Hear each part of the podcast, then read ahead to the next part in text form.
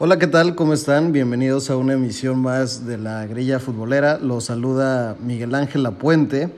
El día de hoy tenemos una emisión muy especial preparada para ustedes, una emisión que abordará temas coyunturales porque estamos en una semana donde se van a jugar muchas cosas en el fútbol mexicano, la liguilla de este torneo y por lo tanto estaremos analizando qué fue lo que nos dejó la fase regular de este torneo atípico de lo que llamaron los, el torneo de los guardianes. Y bueno, para ello están los mismos eh, compañeros de, de siempre al pie del cañón. Marcelo Alvarado, ¿cómo estás? Bienvenido. ¿Qué tal, Miguel? Este, un gusto estar aquí, como siempre, platicando sobre el fútbol. Y en esta ocasión, pues hablar de, de este torneo que fue un poco raro debido a que no había público. Este, muchos equipos no sintieron la presión de su público, tanto fuera de casa como en casa, ni el apoyo, ni, ni esa, esa garra que, el, que la afición te, te, da el empuje para poder ganar los partidos. Y pues se vio en muchos equipos, la verdad, este, se vio en equipos que pues, cuando jugaban en casa jugaban con hueva, lo mismo que cuando jugaban fuera de casa. Entonces sí, el, el público sí influye, la verdad. Influye mucho en que no haya estado. Este, tengo ahí unos datos que les puedo dar un poco más adelante en cuanto al público, de, de cómo influye, no influye en, los, en los resultados y en los partidos. Pero pues a ver cómo nos va ahora. Se viene la, la parte bonita, la liguilla, lo que nos gusta, ida y vuelta, ponernos a contar quién pasa por goles de diferencia, tabla general, saber cómo nos va. David Menéndez, ¿cómo viste el torneo? Pues, ¿qué tal? ¿Cómo están? Ya los extrañaba un poco. Eh, ¿Cómo vi el torneo? Bueno, creo que fue un torneo, como ya mencionamos, atípico, un torneo que, que fue, fue extraño no, no ver a mis compañeros y amigos en las historias de Instagram dentro del estadio de, del BBVA o, de, o, el, Volcán. Pero pues fue un buen torneo, digo, con todo lo, lo, lo, negativo que había de repente partidos suspendidos, que de repente había jugadores que pues, no podían jugar por, por las, porque estaban contagiados. Creo que se dieron varios, varios equipos sorpresa, varios equipos que demostraron que con, que con la cantera podían, podían eh, hacer algo funcional. Claro, es el ejemplo de Pumas, el principal. Y pues bueno, qué bonito, qué bonito que se den ese tipo de, de sorpresas en nuestro fútbol. Pepe, ¿tú cómo viste el torneo?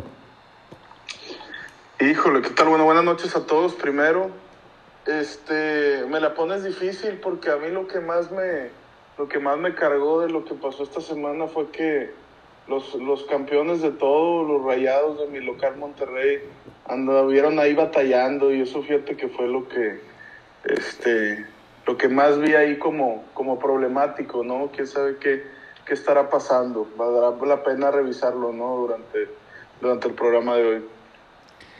Sí, definitivamente un tema obligatorio es eh, lo que sucedió con, con Rayados y también lo, lo, estaremos analizando de forma más detallada y también no deja de ser un símbolo de lo que representó este torneo en términos de competitividad. Marco Delgado. Hola, ¿cómo están todos? Hola a todos los, los guerrilleros que nos escuchan también. Pues recalcar un poquito lo que dice Marcelo también, para mí fue un torneo raro por el hecho de que no haya público, sí, sí te da una sensación extraña de ver el fútbol sin, sin gente, ¿no? Antes era cuando había suspensión a algún equipo y que, que le, le vetaban ahí el estadio, este, y uno sentía raro y ahora fue completamente tonto no verlo así. Nada más por ahí Mazatlán se salvó con dos partidos metiendo eh, un poquito de gente y, se, y como quiera sí se sintió diferencia de ver eso a ver un estadio completamente vacío. Cambian las cosas. Eh, en cuestión de, del tema del repechaje, pues hubo una sorpresa. Los otros no me parecieron tan tanta, tanta sorpresa. Creo que entraron los que estaban un poquito mejor en, en, en momento. Este, pues sería bueno hablar un poquito de lo que pasó con, con Rayados, que fue lo más sorprendente yo creo que de, de esta última jornada. Así es. Y bueno, ahorita lo que mencionas de, de la gente, eh, pues fue algo muy, eh, muy distinguido eh, sobre lo que ocurrieron en estos seis meses. Y Marcelo nos prometió en su primer comentario estadísticas, números, análisis. Entonces, Marcelo, ¿qué investigaste sobre el tema de, de, la gente en los estadios? ¿De qué forma le pudo haber afectado a los equipos? Bueno, mira, Miguel, este, no sé si recuerdes los, los primeros dos juegos que hubo con gente. Fue el Necaxa Cholos, sí. la jornada 14, y Mazatlán Juárez. Necaxa venía arrastrando la cobija con el profe Cruz aún así. Y ese partido lo gana con público. Fue su segundo partido. Y de ahí, ¿cuántos tuvo consecutivos ganados? Cinco. Cinco. O sea, agarró ahí el, el, el envión anímico, como pueden decirlo. Mazatlán también venía arrastrando la cobija. Ponen, ponen este, público en su estadio. Y en los primeros 10 minutos ya iba ganando 2-0 quieras o no, ahí te, el público te, te ayuda. Ese partido fue contra Juárez, terminaron ganando 3-2, minuto 34, ya iban 3-0 contra Juárez. Y ahora otro lado de la moneda, el Puebla América, que fue en la jornada 9, obviamente sin público. Puebla iba ganando 2-0 al minuto 30. Quieras o no, cada, equipo que le juega al América siempre le juega al 100%, ¿verdad? Pero obviamente también influye mucho el, público en las gradas el, estado anímico de, todos. Entonces, en ese partido, el, repito, el Puebla iba ganando 2 a 0, medio tiempo, y de repente empezó el segundo tiempo, Puebla desapareció, el América le dio la vuelta y ganó 3-2 el América. En 10 minutos el América le dio la vuelta. Cosa que creo yo que con el estadio, este, posiblemente, pues cada vez que toca la pelota el América empiezan los abucheos, este, que el tiro de esquina cuando el jugador se está, es cuando está más cerca de la grada le están gritando de cosas. O sea, es, te medio intimidan, entre comillas. O sea, cre creo yo que sí el público sí afecta mucho en, ese aspecto. Entonces, creo que esos son los tres, tres partidos ahí que me llamaron mucho la atención en cuanto a, resultados, cómo se dieron los partidos. Pero sí influye mucho el hecho de que no haya, no haya mucha afición.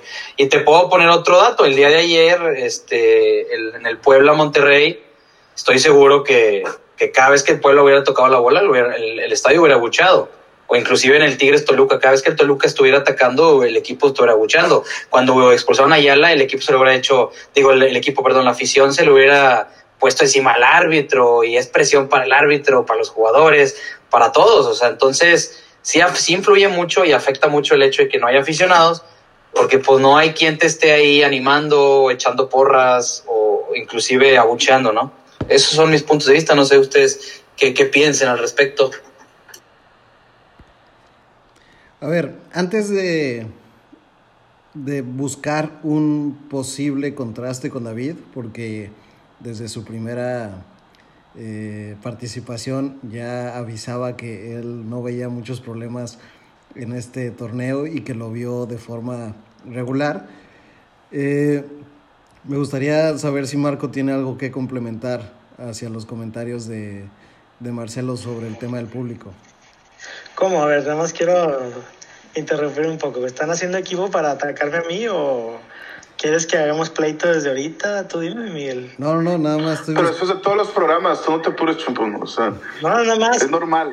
Nada más, yo venía, yo venía muy tranquilo de dos semanas sin grabar y de repente me destacan de esta manera, pues está cabrón, pero bueno. Eh, nadie te está nada. sacando, David. Nada más estoy buscando la continuidad del comentario para después buscar tu contraste.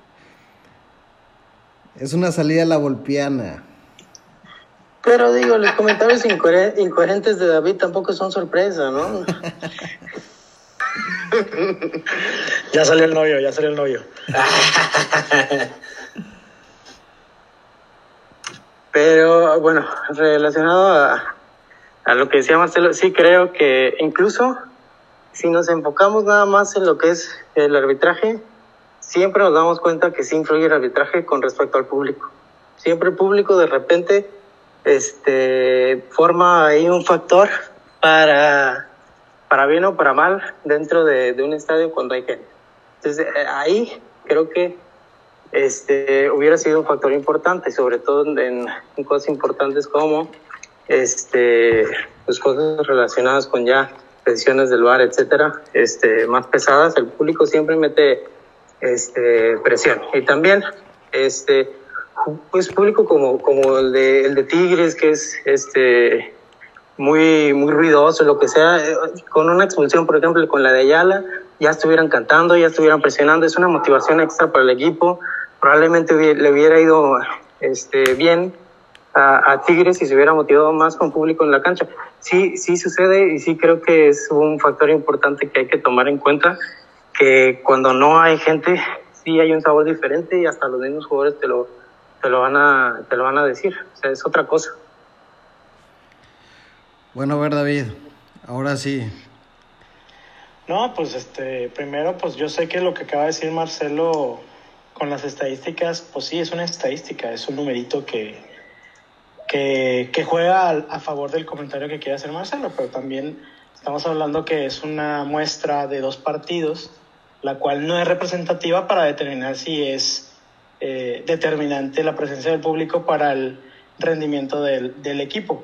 Tal es el caso que, por ejemplo, ponen el, ejemplo de que tal vez Toluca se hubiese sentido presionado por la afición de, de Tigres, pero también es cierto que a veces Rubén Zambuesa se inspira más cuando siente esa presión.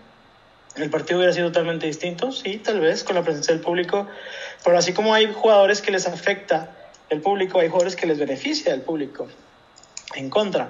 Entonces, pues es un, es, un, es una estadística o una, una suposición muy vaga, a mi parecer. Creo que pues hay que entenderlo el hecho de que no, no, hubo público por la pandemia, pero no por eso vamos a demeritar el, el torneo. Porque si, si, vamos a decir, no, es que el que quede campeón, quedó campeón, pero porque no tuvo presión del público, pues no, ¿verdad? No. O sea, yo sé que no lo han dicho, yo sé que no lo han dicho. Nadie ha dicho eso, ¿eh? Ah, siempre poniendo palabras. Yo sé, que no sí, lo han dicho, sí, sí, sí. Pero por lo que me están diciendo, que es que cuando hay público, cuando sería diferente, pues Nada me están que- me están que queriendo decir, Es un ingrediente me extra. Es un me ingrediente están dijo que- queriendo que- decir a mí entender que pues ese torneo básicamente no vale porque pues no, tiene No, pues público. tu, tu razonamiento es completamente estúpido, porque la realidad es que lo, lo que dijimos, lo que Perdóname. dijimos, porque fue un torneo, ¿Cómo fue un torneo raro, porque no hubo que público, dijiste, pero nunca, nunca dijimos, estúpido, sí, sí lo, sí lo dije. Este, Oye, güey, ya no estás en Nadie- Radio DM, ¿para qué haces Nadie dijo eso, nadie dijo eso, güey. Nadie dijo eso, nadie dijo este, que, que hubiera sido un, com- un torneo completamente distinto. Dijimos que fue raro, este, que con público sí hubiera sido diferente. Y tú dijiste, sí, probablemente sí hubiera sido diferente, ¿no? No, Este, las posibilidades eran infinitas. Ahora no, y ahora la liguilla del América Chivas, créeme que con gente es un, es un partido diferente. Es un ingrediente extra, un ingrediente extra. Bueno, Bueno, entonces, Tremendo. por eso, ¿estamos- entonces ese torneo vale menos. No, No, nadie está diciendo eh, eso. nadie dijo eso, nadie dijo eso. no, pero No, hecho, no sé, no sé. creo que el pues, análisis, el análisis, David, creo que, que queremos plantear y lo que se está diciendo es que eh, la falta de público afectó en lo anímico a los futbolistas y por lo tanto, ¿no? y por lo tanto, dentro de muchos otros factores, hubo un rendimiento pobre durante todo el torneo.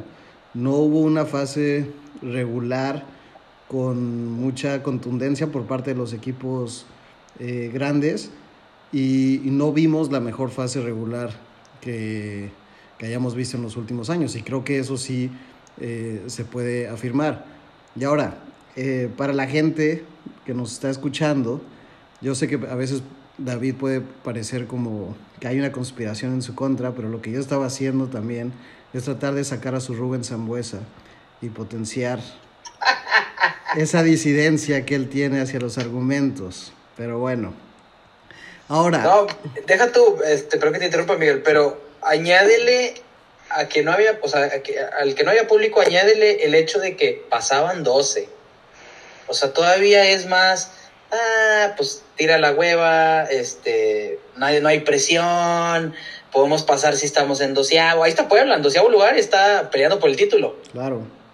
Sí, pero entonces, estamos, estamos hablando, o sea, ve, los, ve los equipos del 1 al 8, son equipos que uno creería, a, a, a, a como están económicamente, uno creería que siempre deben estar en esos lugares, del 1 al 8.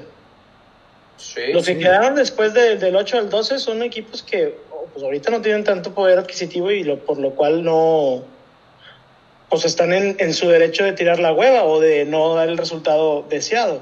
¿Estamos de acuerdo o no estamos de acuerdo? No, estamos de acuerdo, pero podemos decir que Chivas tuvo un gran torneo, podemos decir que Monterrey tuvo un gran torneo, podemos decir que el Necaxa tuvo un gran torneo, que el Puebla tuvo un gran torneo. Que es un gran torneo para ustedes. Estamos hablando que Chivas consiguió 26 puntos, consiguió lo mínimo que se necesita para clasificar a una liguilla tradicional.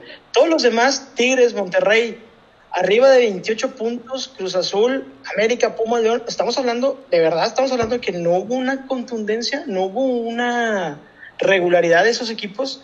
O sea, yo veo los puntos y he visto peores clasificaciones. O sea, Difícilmente vemos equipos que tienen arriba de 30 puntos y en este torneo tuvimos tres equipos con arriba de 30 puntos. Pero ahorita... ¿Tú definirías el torneo de Tigres como un torneo regular? Pues mira, para mí se me hace un buen torneo el hecho de que clasifiquen, porque sabemos el sistema de, del fútbol mexicano en el cual te permite quedar campeón si entras a la liguilla. Ya los, los 9, 10, 11, 12 que por esta excepción se hizo el repechaje, lo que quieras, ya es otra cosa. Pero si estamos hablando de los equipos poderosos, los equipos grandes, o, el, adjetivo que le quieras llamar, para mí sí me hace un buen torneo de todos. A ver, Pepe, ¿tú qué dices sobre este debate? Híjole, este... Mira, te voy a decir la verdad. No estaba prestando atención.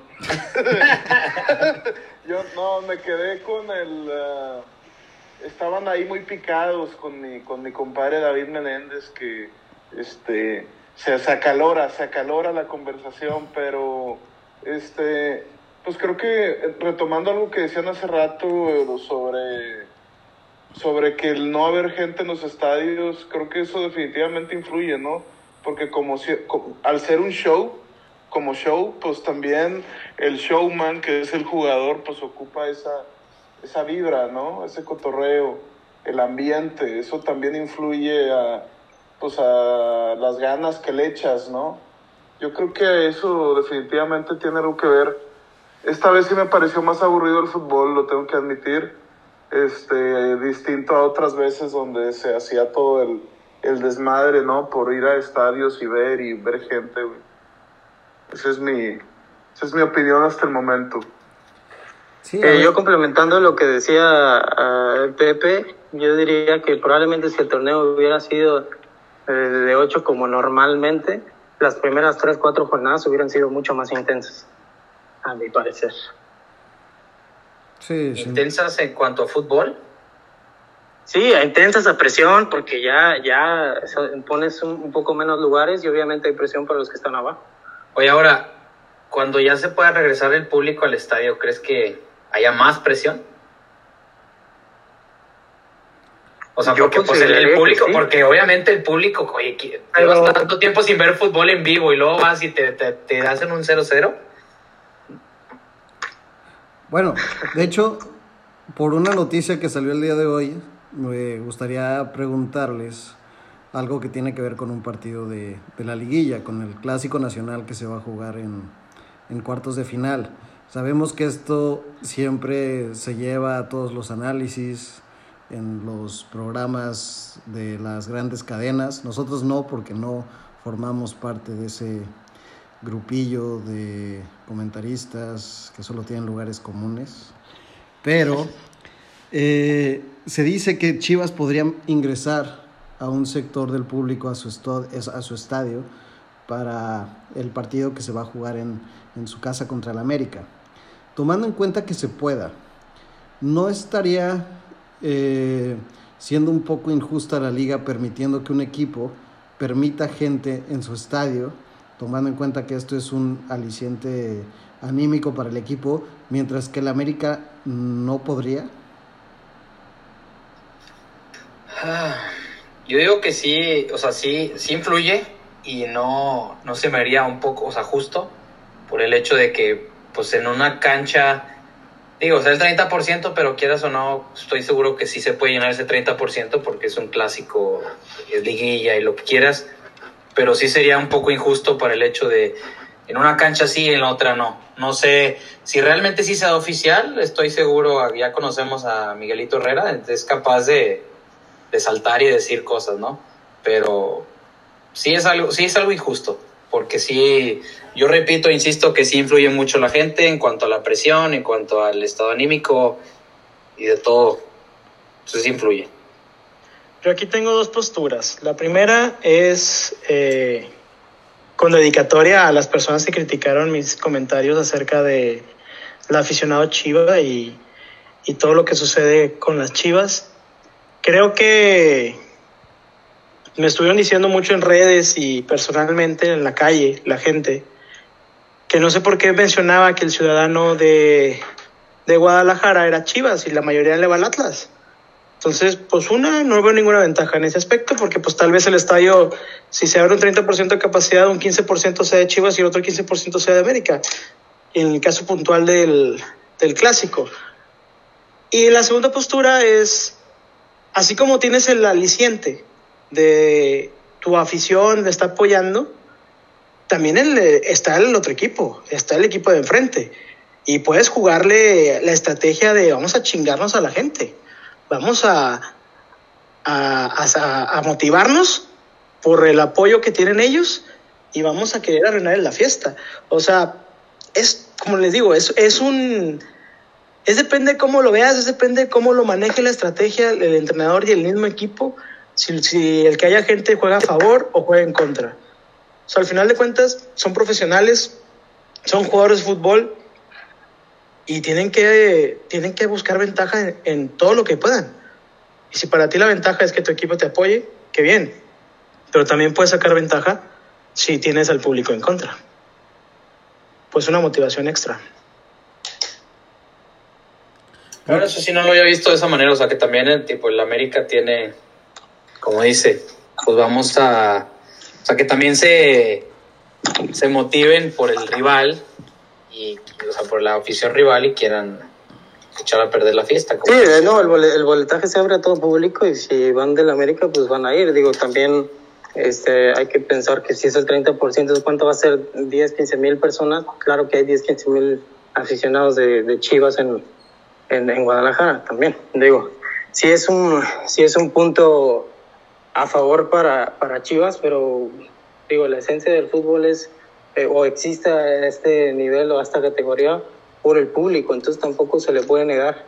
Si ya hay una ciudad que puede recibir público, este, tampoco se le puede negar. Sí puede ser una ventaja, pero también este, el fútbol es para la gente, ¿no?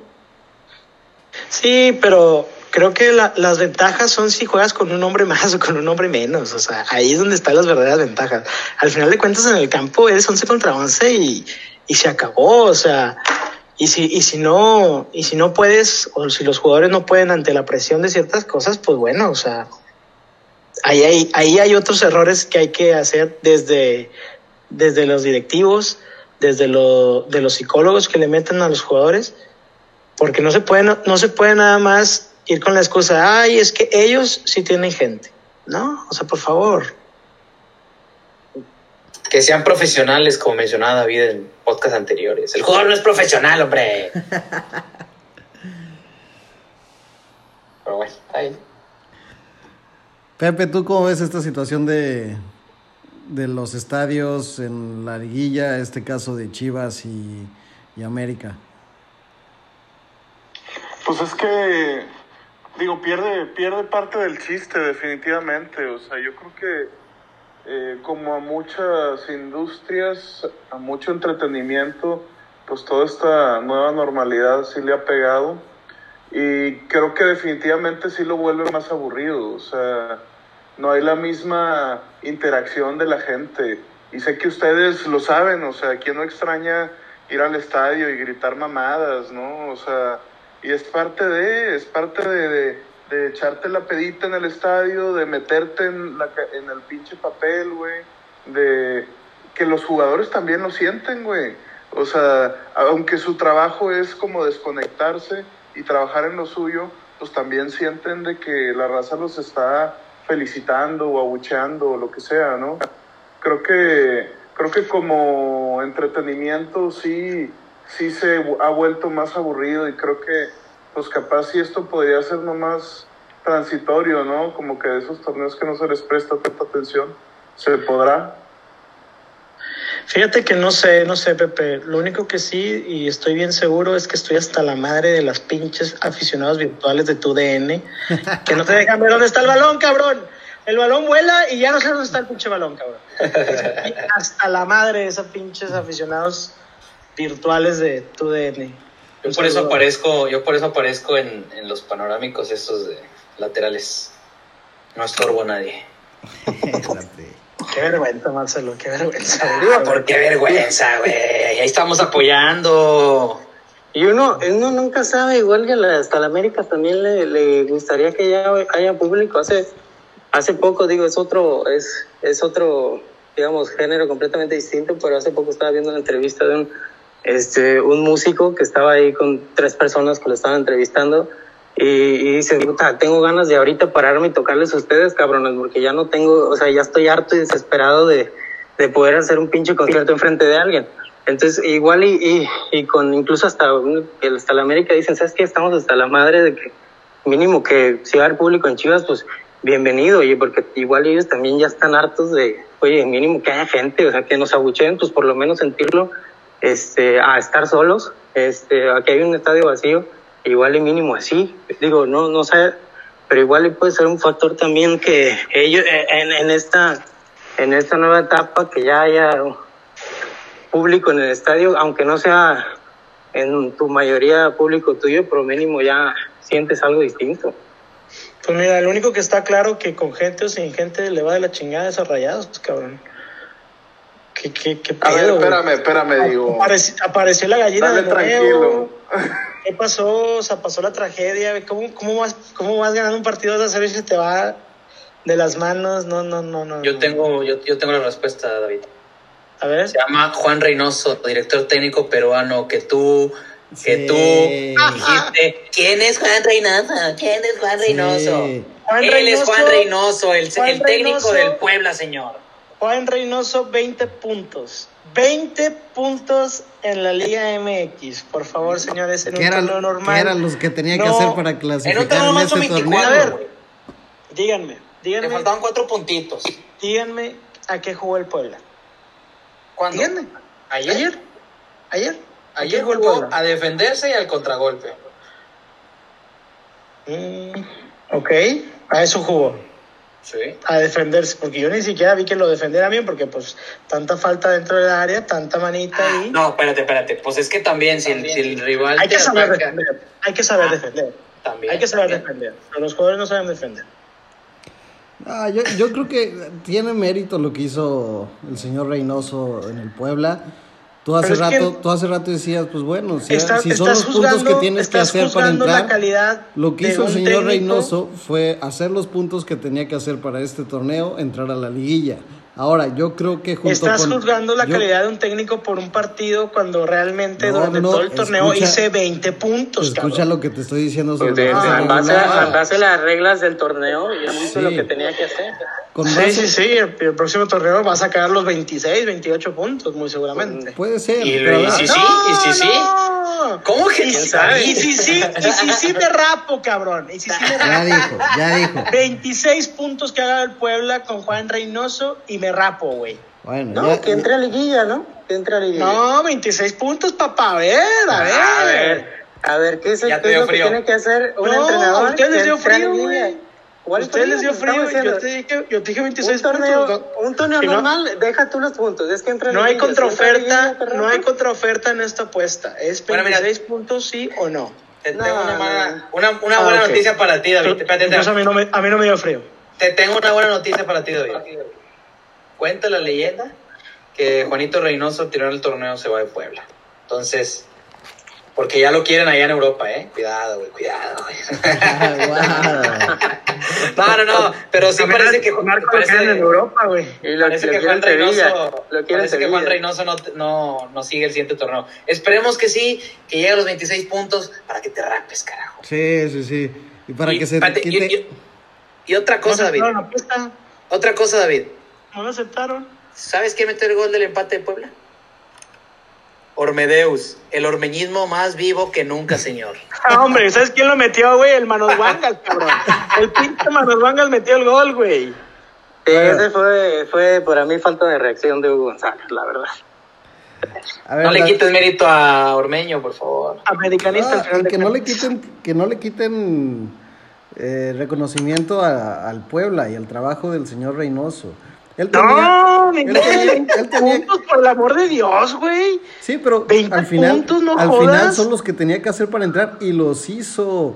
Tú, tú- tú hace rato estabas defendiendo las reglas del fútbol y lo que se tiene que hacer para entrar y luego que la división entre, bueno, fase regular y liguilla. Pero lo que hizo el no- señor Reynoso hasta ahorita y lo que ha hecho fue hacer los puntos que tenía que hacer para entrar como doceavo dentro de las reglas del torneo y después, en la siguiente fase, ganar el partido de repechaje. Y no era fácil porque era contra el Monterrey, en la casa del Monterrey. Y lo ganó. Ahora, no podemos dejar a un lado que el Puebla, junto con el Necaxa, tiene la peor plantilla del fútbol mexicano. Eh, ¿Qué pasó con Querétaro? ¿Qué- ¿Dónde dejas No, al no, Querétaro, güey? Querétaro. O sea, no, Sí, no, sí, no, sí. no, no, no. Acuérdate que el Querétaro sigue en primera división, güey. Esos, esos son, esos, sí, ya ni me acordaba. Pero esos son los tres equipos con las peores plantillas en el fútbol mexicano. Y bueno, ¿qué equipo está ahorita en liguilla? El Puebla. No podemos decir que no hay, no hay un trabajo ahí del, del señor Reynoso. Es que veo, veo más, veo más fortuna por parte de Reynoso y el Puebla que un gran mérito. Veo más fortuna al enfrentarse a un Monterrey que no juega nada, con una plantilla carísima, que no tiene un sistema de juego más que vamos a tirar un balonazo a ver qué funciona ahí arriba. Le veo más me- le veo más fortuna y y pues ahora sí que como dicen suerte de campeón o como le llaman pero obviamente no va a ser campeón del pueblo ni de pedo.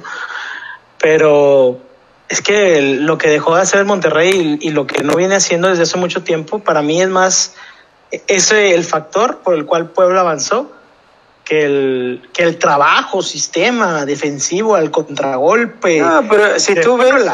Si tú ves a, a dos equipos que no juegan a nada, pero uno tiene este jugadores eh, en teoría de, de mucha más clase, como Rayados, pues la fortuna debería estar en Rayados, no en Puebla. Sí. Pero también, también lo que decía Miguel, no le quites el mérito a Reynoso. Los cambios de Reynoso. Metió Osvaldito, Osvaldito metió gol. Hay que saber hacer los cambios. Hay que saber plantear el partido. Y lo leyó bien Pero Reynoso.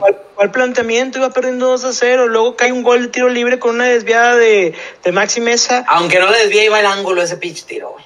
No, iba, al- no, iba ¿A dónde al iba? centro de la portería. Ah, El Yo- desvío hizo que se fuera al ángulo. Iba al centro de la portería. Es un fusil de Osmaldito Martínez. Ah, pero ahí estaba el, ma- el Manitas, no le iba a parar. Ah, pero Pues a no ver, sé, no sé. eso también es parte del trabajo del técnico, la cuestión anímica de su, de su plantel. Y no es fácil mantener a un equipo enchufado cuando vas perdiendo 2-0 como visitante contra el Monterrey en un partido único. Creo que tiene que ver con el trabajo que él haya hecho con sus jugadores. Bueno, vamos, a ver cómo le va contra el mejor equipo del torneo. Vamos a ver cómo le va. Porque pues si estamos hablando de que tiene mucho mérito, yo creo que nos espera una gran sorpresa el, el día miércoles y el día sábado. Nadie está diciendo que le va a ganar el pueblo a León. No, no, no, yo Nada estoy esperando más. una gran sorpresa, un, un excelente planteamiento de Juan Eh, Reynoso. señor- señores estadísticas, Marcelo, Sí. ¿cómo, cómo quedó Puebla-León en, en la liga? eh, 2-1 ganó el León. 2-1 ganó el, el Leoncito en el. En el, ¿cómo se llama? En el Cuauhtémoc. no, Este, Tampoco, tampoco fue barrida. No, no, 2-1, fue tranquilo. Y el, de hecho, hasta me acuerdo de ese partido. Me acuerdo de ese partido, el León se, se salvó, se salvó en los últimos minutos, el Puebla falló una de Tabó, y no me acuerdo quién fue el otro, pero quedaron 2-1. Bueno, Y señores, ya, ya pasamos. Digo, una, una, disculpa también a la gente, pero los partidos del Puebla, la neta, no me los he hecho, ¿eh? Porque no mames. bueno, a ver. Eh, ya pasamos al, al, otro tema que queríamos abordar el día de hoy, aunque hemos estado los últimos, últimos minutos hablando sobre la poderosísima franja. Pero, ¿qué pasó con Rayados? Y principalmente, ¿qué va a pasar con Rayados? Ayer perdieron, obviamente es un fracaso colosal del equipo de Mohamed. El día de hoy se especuló con su salida. Hubo una reunión en el barrial de tres horas de la directiva con Mohamed. Al final dijeron que iban a dar un anuncio en la tarde y el anuncio fue que, como siempre, no hay anuncio. Que Mohamed estaba caliente, que no se pueden tomar las decisiones de esta forma, que se van a tomar unos días para decidir. Y yo quiero hacerles dos preguntas, pero voy a empezar con cuál es su interpretación sobre lo que ocurrió el día de hoy.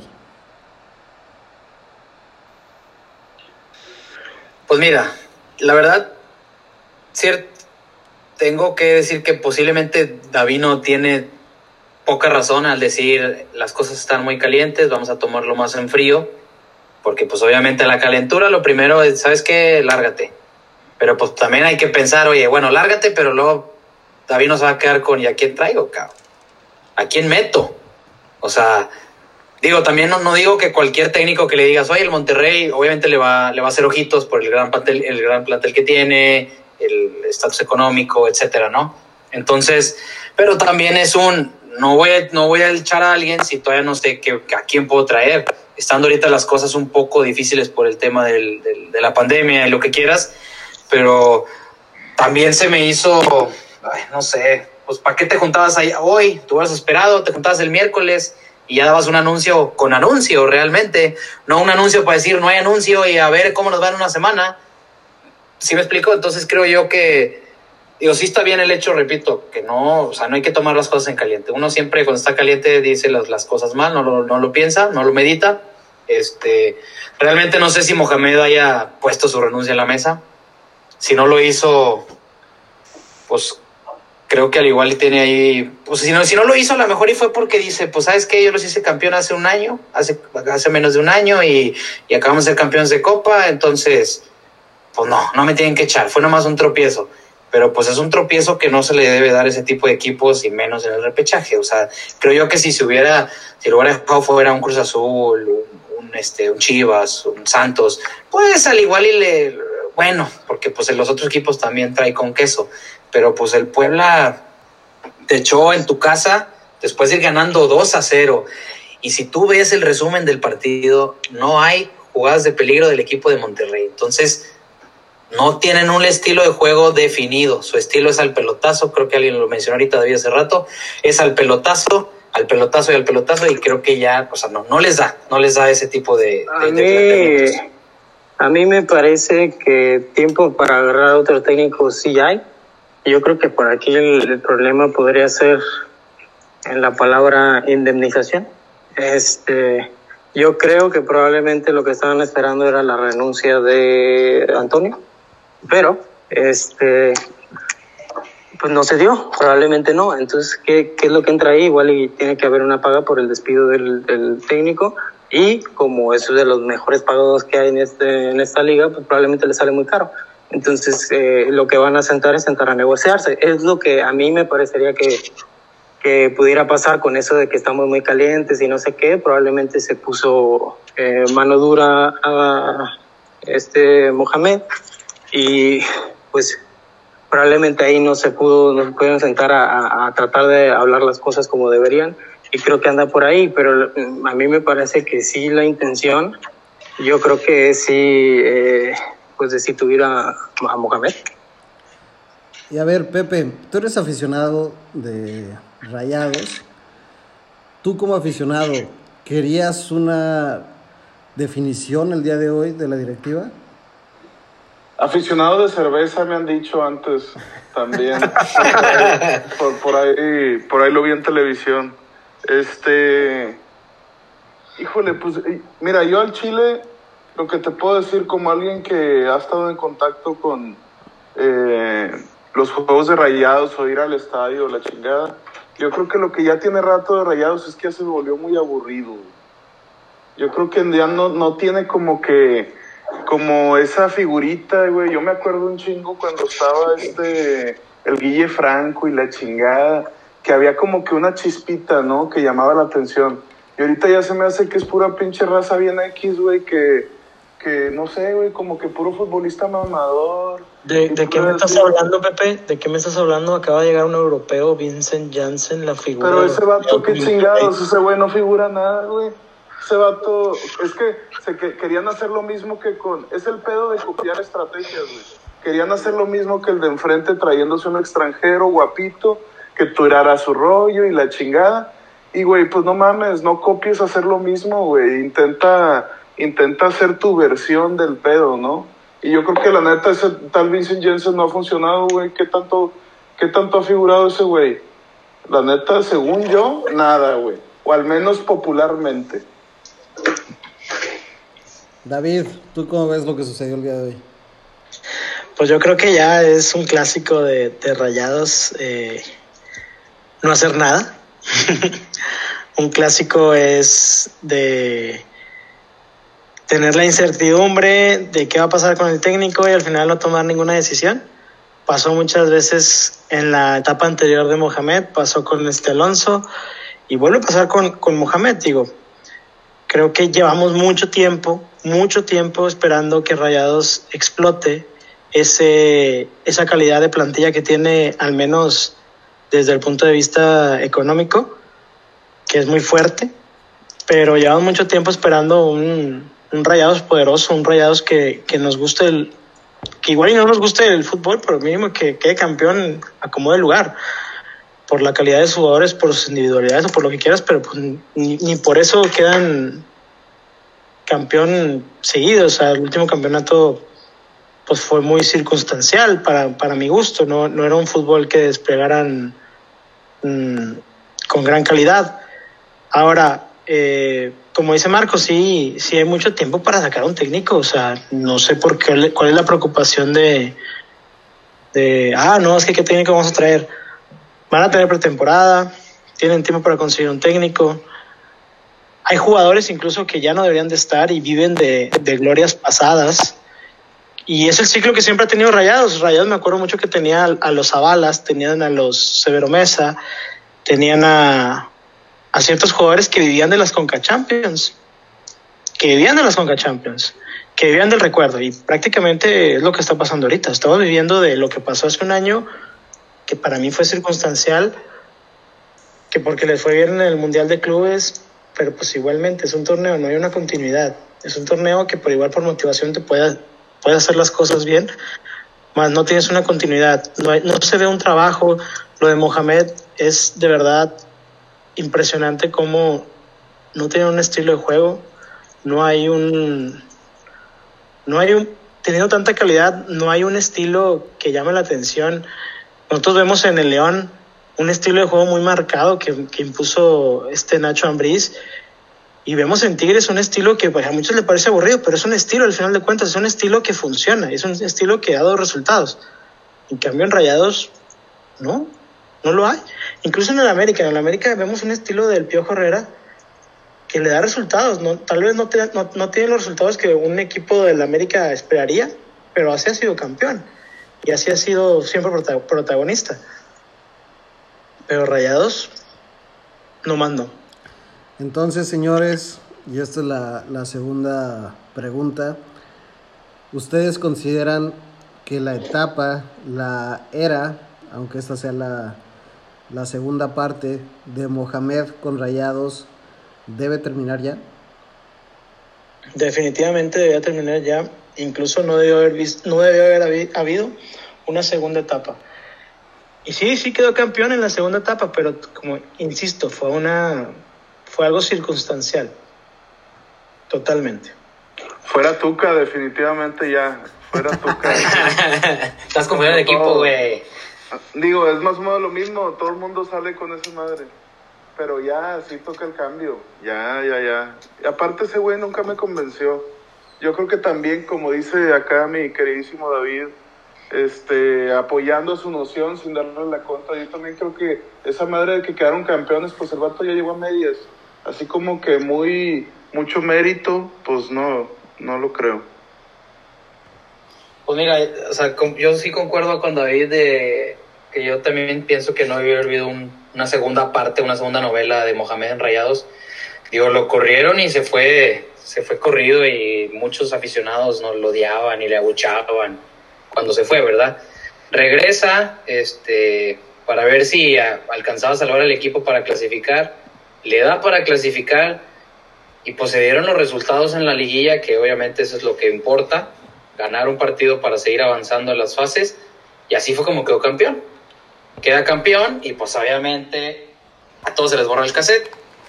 Mohamed es un crack, Mohamed es un dios. Empieza el torneo, de, el torneo pasado y de 10 partidos, 5 perdidos, 5 empates. O sea, tenía 5 puntos el Monterrey y le estaban echando a Mohamed como no tienes una idea se acaba, bueno, se, se, se, para el torneo por la pandemia, muchos este, decían que qué bueno porque si no, Mohamed no iba a terminar el torneo, comienza este nuevo torneo, le va relativamente bien, pues ganó ocho partidos, perdió cuatro, no perdió tantos, la verdad, este, hace 29 puntos, no le alcanza para clasificar a la Liga Directo cuando tenía en sus manos la clasificación, o sea, no dependía más que de sí mismo, en la última jornada contra Chivas, de ir ganando 1-0, en los últimos 10 minutos te clavan 3 goles. Te dan la vuelta y te mandan a repechaje contra el Puebla, que en, lo, en, el papel lucías este, mejor y el Puebla te da la sorpresa aquí otra vez, tú vas ganando, te empatan y aparte te echan, entonces pues obviamente otra vez la afición se vuelve loca y fuera el turco, fuera Ornelas, fuera Davino, fuera Carlos Vela y fuera este eh, Funes Mori que no aparece en los partidos importantes, el ¿quién más? ¿Quién nos pone? Pues al pobre Hugo González, fuera Hugo González, nomás lo está cagando, bla, ta, ta, ya quieren echar a todos. Digo, también sí coincido, como dice David, hay muchos jugadores que ya debieron de verse, que ya les den, que ya les den gas, o que, o que realmente los, los empiecen a banquear. Por ejemplo, Dorlan Pavón, creo yo que ya, ya su tiempo en Rayados, creo que ya, ya, ya, se terminó, ya mejor que se, que se vaya. O sea, es mejor que se vayan no, o sea, no por la puerta grande, por así decirlo, pero que se vayan bien, entre comillas, con la afición, institución, a que se vayan de malas.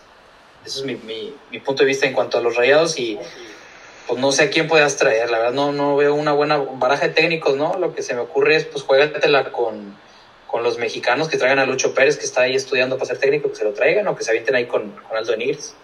Miren, este caso de Rayados me recuerda mucho a la del falso pastor, la de, la de Almeida, que vivió de ganar torneitos, de ganar campeonatos pues muy, muy significativos para lo que representaba la institución que...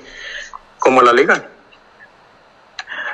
Bueno, una la liga, la liga, una conca, una copita. Y tres, tres, tres, copas. MX. Eran cinco, eran cinco títulos del falso pastor. Pero un equipo del tamaño de. Cinco títulos y es un falso pastor. un equipo que, que tiene la historia de Chivas, que tiene la trascendencia nacional, no estaba para nada más esos cinco títulos. Y son cinco títulos, como les digo, son uno patito, que es la Copa, la quién sabe qué Copa de Campeones de, de que gana el, la Supercopa MX. La Supercopa MX, que es otro, una liga que ganó dudosamente. La dos Copas MX. Y otra Copa Morelia y al León. Pastor. Y eso, más que, más que, que bien a tu equipo, es un mejoralito y es una es un curita nada más en la herida y, no, no, te ayuda a mejorar como equipo. No te ayuda a tener una regularidad, no te ayuda a tener un protagonismo serio. Y eso es lo mismo que está pasando en Monterrey. El que digan, no, pues es que lo ganamos todo. Pues sí, qué padre, qué bueno que lo ganaste todo. Pero yo prefiero tener un equipo regular que siempre esté protagonista y que gane, que gane, que gane, que gane, a que una sola vez gane todo. Yo prefiero, y creo que como directivo uno debe pensar así, porque pues si no, pues vas a tener una vez que ganaste todo, pero pues a ver cuándo lo vuelves a ganar, güey. Bueno, a ver. Yo creo que sí debería, perdón, pero yo sé que quisiera pues, decir que sí, debería salir eh, Mohamed, pero la tarea para el técnico nuevo que venga no va a ser fácil. A mí me parece que le pueden, siempre, siempre ponen su, este, sus tweets de, no, la, plantilla más cara de no sé qué madres y la, plantilla, pues sí, podrá en números, podrá ser así, pero si tú ves la banca, si tú ves Avilés, si tú ves a realmente no tenían tantos reducidos como uno pensaría este, que sean este, sí, que te definan realmente, Sí, sí, que te puedan definir partidos, que su cambio realmente sea importante. Ponchito por ahí que lo metieron de titular. Eh, ah, ah, el Craneviter que trajeron, que tampoco ha sido la gran cosa. O sea, sí, sí, en números podrá ser muy acá, pero en cuestión de, de juego tampoco están dando. Miguel Ayun tampoco está dando, tanto que sí tuvo que eh, prestarse a, a bastantes eh, jugadores, no solo uno que entró de cambio en, este, de, la cantera, pero fueron varios durante el torneo, durante este, incluso Copa, que vimos a varios este, eh, jugadores de cantera y era por lo mismo, porque incluso este Charles Rodríguez, igual en selección no está haciendo tan mal con Rayados, ya no se, ya no se nota tanto como antes, o sea, hay un trabajo que sí se tiene que hacer, este, porque sí se nota que hay que, hay que renovar, porque hay unos que ya están viejos, porque incluso este, Nico Sánchez podrá meter muchos goles, pero este, cuando llegó ya llegó grande. Este, y ahorita ya no le queda mucho tampoco. Entonces, eh, sí, sí, yo creo que ya viene una etapa de, rayados en donde van a tener que estar renovando plantilla, aunque digan que sea la más cara, pues será la más cara, pero no están funcionando. Entonces, más vale que agarren igual y más baratos, pero que sí, sí sean garantía, porque este, realmente ahorita no lo son. Bueno, ahí eh, me gustaría hacer un comentario que nos lleve a una última reflexión sobre la renovación de, Rayados. Creo que es muy necesaria, ahí coincido con, con Marco, y también coincido en que no va a ser fácil, no solamente para quien llegue, sino para la directiva. Uno, ¿a qué técnico elegir? Y después, ¿a qué jugadores vas a dejar salir que cobran un muy buen salario? y a qué jugadores te vas a traer ahorita en una etapa donde sabemos que económicamente no la están pasando bien los equipos. No creo que los mercados sean muy abiertos.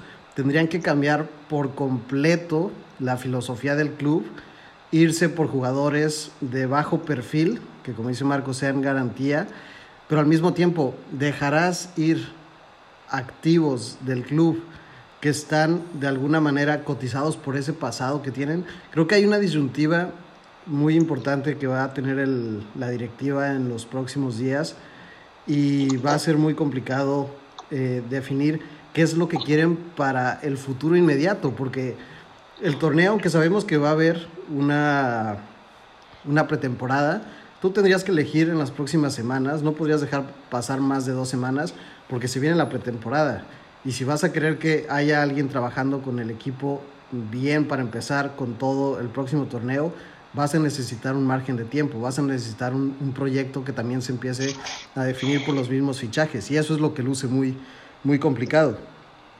Y por lo tanto, dentro de este panorama, este contexto que tiene rayados, pues me gustaría que nos fuéramos con su opinión sobre cuál debería ser el perfil del técnico que pueda llegar a Rayados en caso de que Mohamed termine por salir del equipo?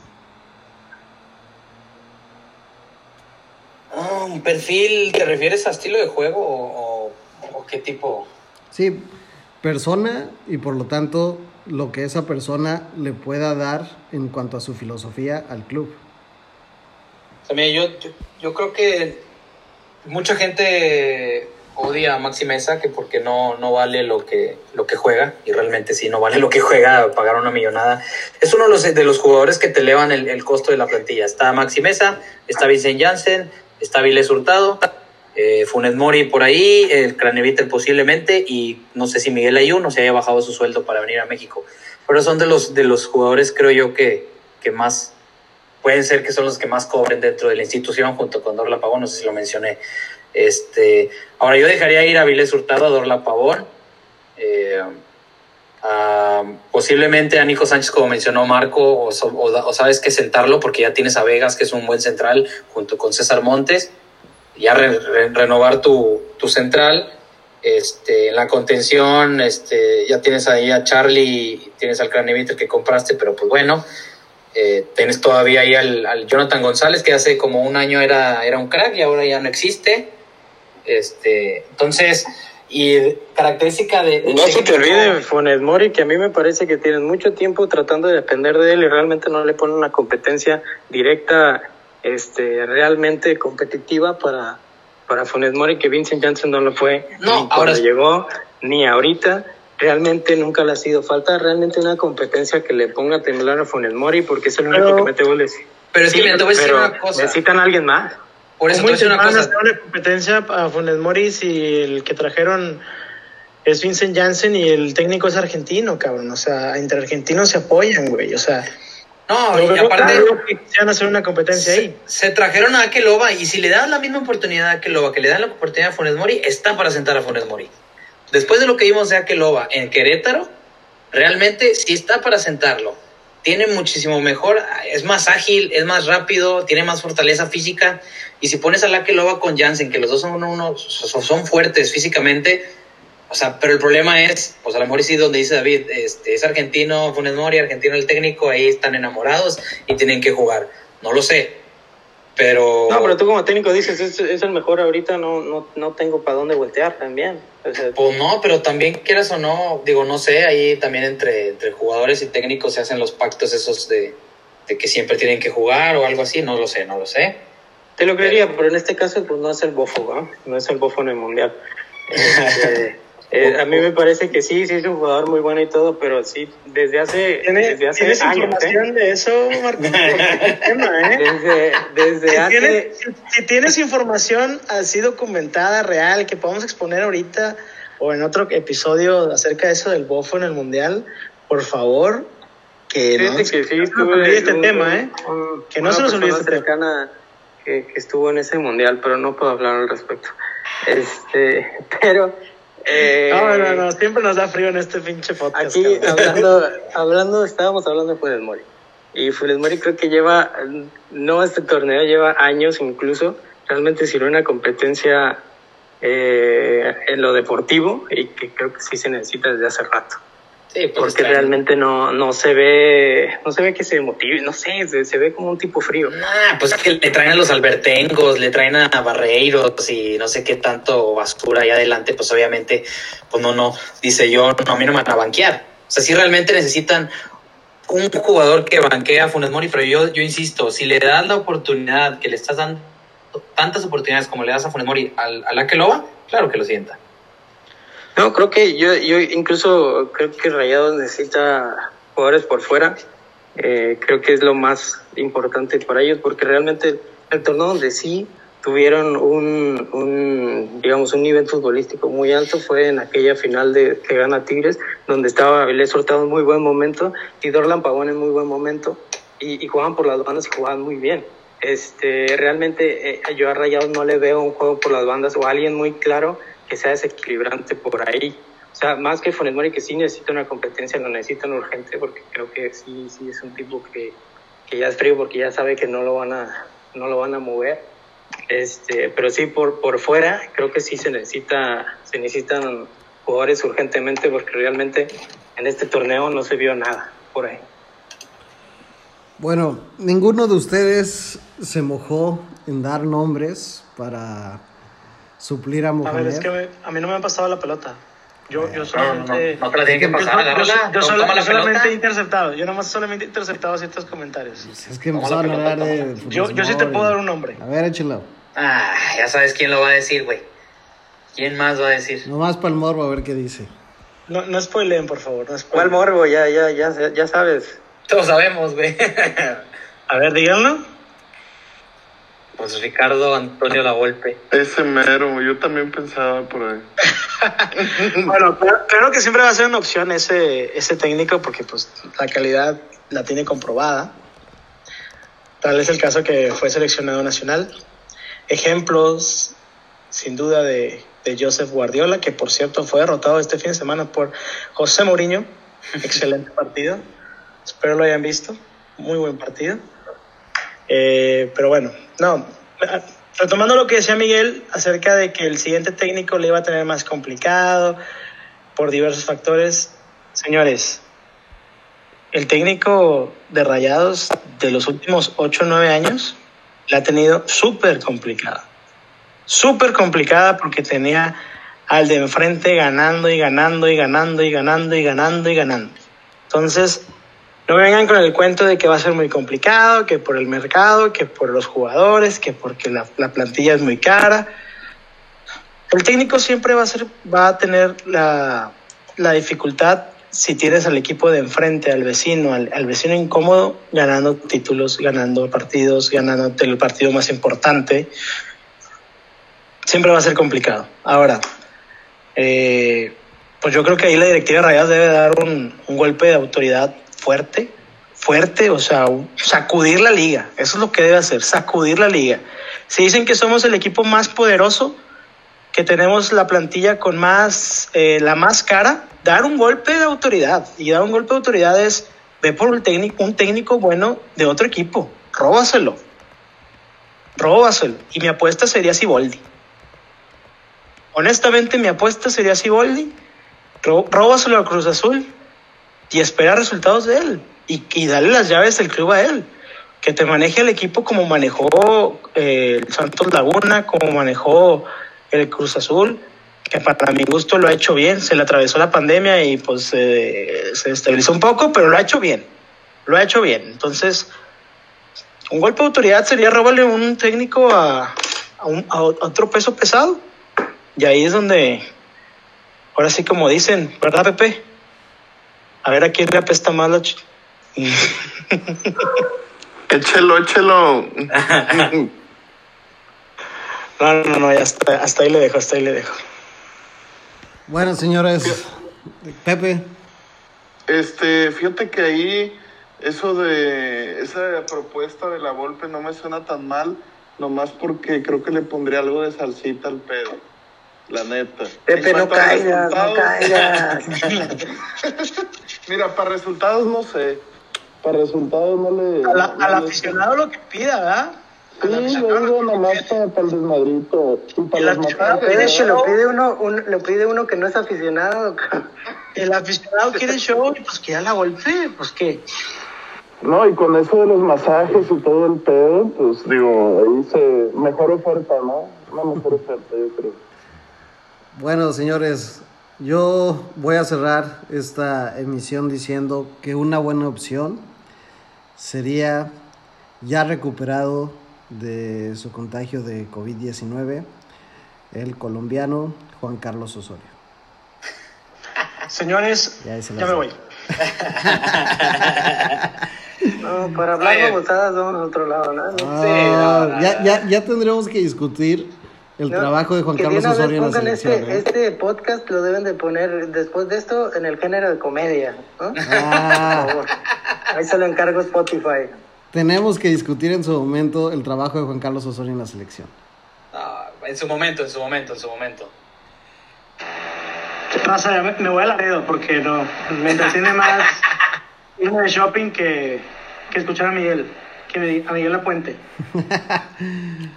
Oye, espérate, nomás algo rápido antes de terminar. Me gustaría que aquí digamos nuestros pronósticos para campeón.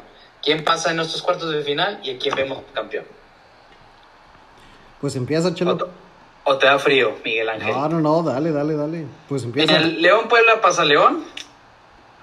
De Pumas Pachuca pasa Pumas. América Chivas es América. Cruz Azul Tigres. Ay, güey, está difícil esta, ¿eh? Pero le voy a la experiencia un poco de, de- del Tuca, entonces me voy Tigres y va a quedar campeón León. Vas, la, los- la semifinal sería León Tigres Pumas América. Final León América. León campeón. Marco. Uf, pues mira, yo creo que va a ser eh, León, definitivamente. Eh, va a ser eh, Tigres. Tigres sí, sí me parece que, que va a pasar. Este, la otra es Pumas Pachuca, ¿verdad? Sí. Híjole, yo creo que esa se me hace que Sin se la van a ¿eh? arrebatar. Sin y se va, se, va, se va a ir Pachuca. Este, y me falta uno. América Chivas. América Chivas, yo creo que se la lleva el Rey Midas. Entonces tu semifinal es Pachuca León y Chivas Tigres. Es correcto. Y se va Tigres y se va León. Otra final aburrida. ¿Y campeón? Campeón, a mí se me hace que otra vez se la lleva Tigres y terminan así. Dios te oiga, Marco Antonio. Que León juega muy bonito, pero desde, desde hace mucho tiempo no lo, no lo siento este campeón. No sé por qué. A mí no me da esa sensación de León campeón. Pepe. Híjole, le preguntan a la persona equivocada, pero pues yo creo que nomás por, por el puro mame darle un chance al Cruz Azul de que otra vez, de que otra vez lo intente. Este, pero pues al menos por lo que he escuchado, creo que Tigres va para variar muy bien. Entonces, pues yo creo que por ahí figura también, ¿no? Muy bien. Pues bueno, yo creo, señores, que va a ganar el León. Va a ganar el equipo de Ricardo Ferretti sobre el Cruz Azul.